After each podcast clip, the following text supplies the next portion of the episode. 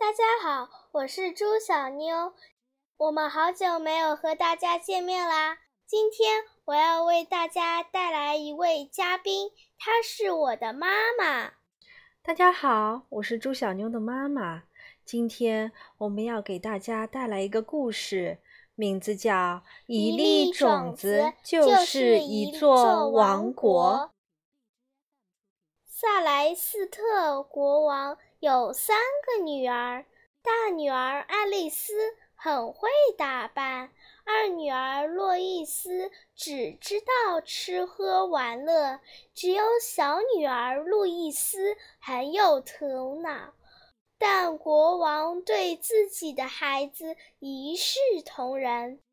当他意识到自己时日不多时，就把三个女儿都叫了过来。我亲爱的小公主们，她对三个女儿说：“我现在应该休息休息了。我把王冠、玉座和国王都交给你们。”希望你们能好好建设我们的国家。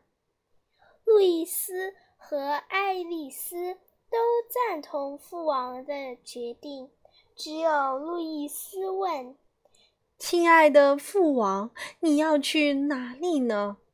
萨莱斯特国王回答道：“去国王可以整天睡觉的地方。”那地方没有边界，天空连着大地。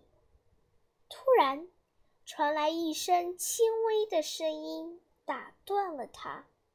原来是王冠上的珠宝掉了下来，是爱丽丝和洛伊斯把珠宝扯下来的。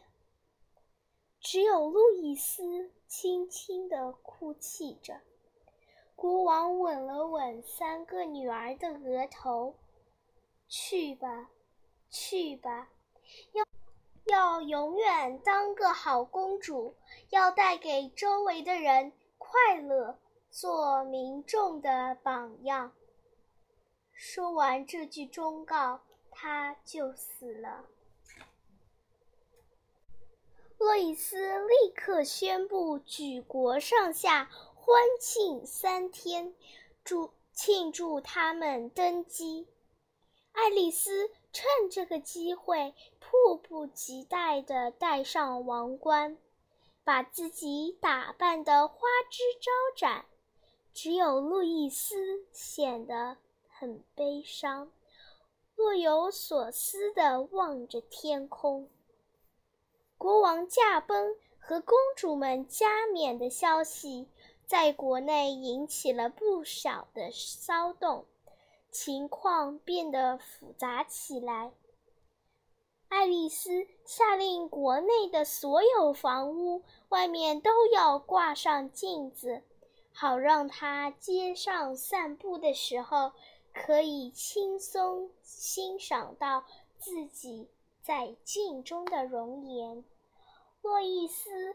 整夜整夜的跳舞，到早晨接见顾问、大臣和厨子厨子的时候，连力气都没了。只有路易斯意识到了整个王国处于危险之中，但姐姐们没一个听肯听他的。你真烦，路易斯。你年纪最小，只要听我们的就行了。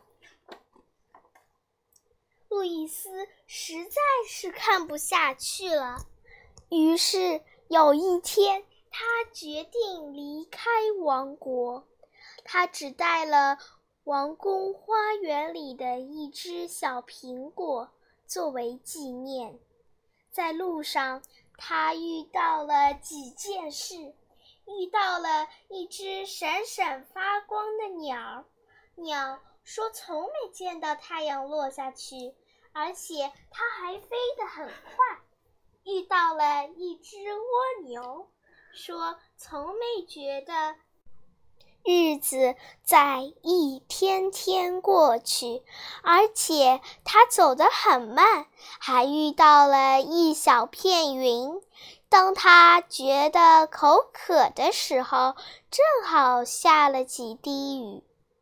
夜晚来临，路易斯饥肠辘辘，就吃了那只苹果。苹果核掉到了他的脚下。他睡着了，鸟儿已经飞走很长时间了，因为它不想看不见太阳。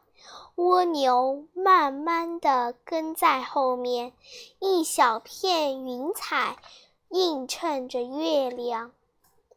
第二天，路易斯觉得自己竟然置身在了高处。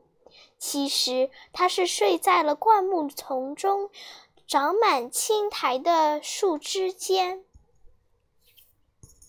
是苹果核，他想。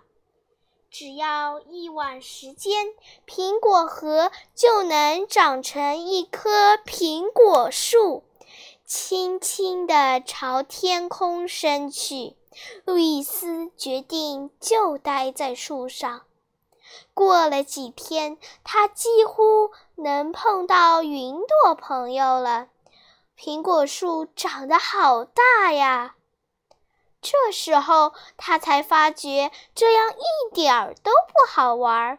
远处两个姐姐管理的王国，只能说是一片沙漠。他们根本。就不懂好好做事，所有的水都被爱丽丝用完了，因为她的浴缸永远是流着水的。由于洛伊斯下令举办盛大宴会，前期的准备工作让民众疲疲惫不堪。路易斯因为看见了王国的灾难而流下的几滴泪水，滴在了苹果树的树枝上，犹如珍贵、透明、永恒的果子。于是，鸟儿、松鼠和好奇的路人都来膜拜这棵树。很快，整个世界的人。都在谈论这棵苹果树多么多么美。当树梢与那一片云彩相交的时候，云彩就落到了公主的头上，变成了王冠。父王，飘在空中的路易斯和父亲相遇了，陪伴着父亲的。是闪耀的星星。你去哪儿，父王？我要去风带我去的地方，孩子。你已经成为天空的国王了吗？天空没有国王，每个人都是自己管自己。除了轻快的飞舞之外，没有人有任何财富。一听到这句话，路易斯就离开树枝，飞到父王的身边，让那一小片云彩留在了苹果树上，好让苹果树永远不缺水。好啦，今天的故事就讲到这里。我们下次再见。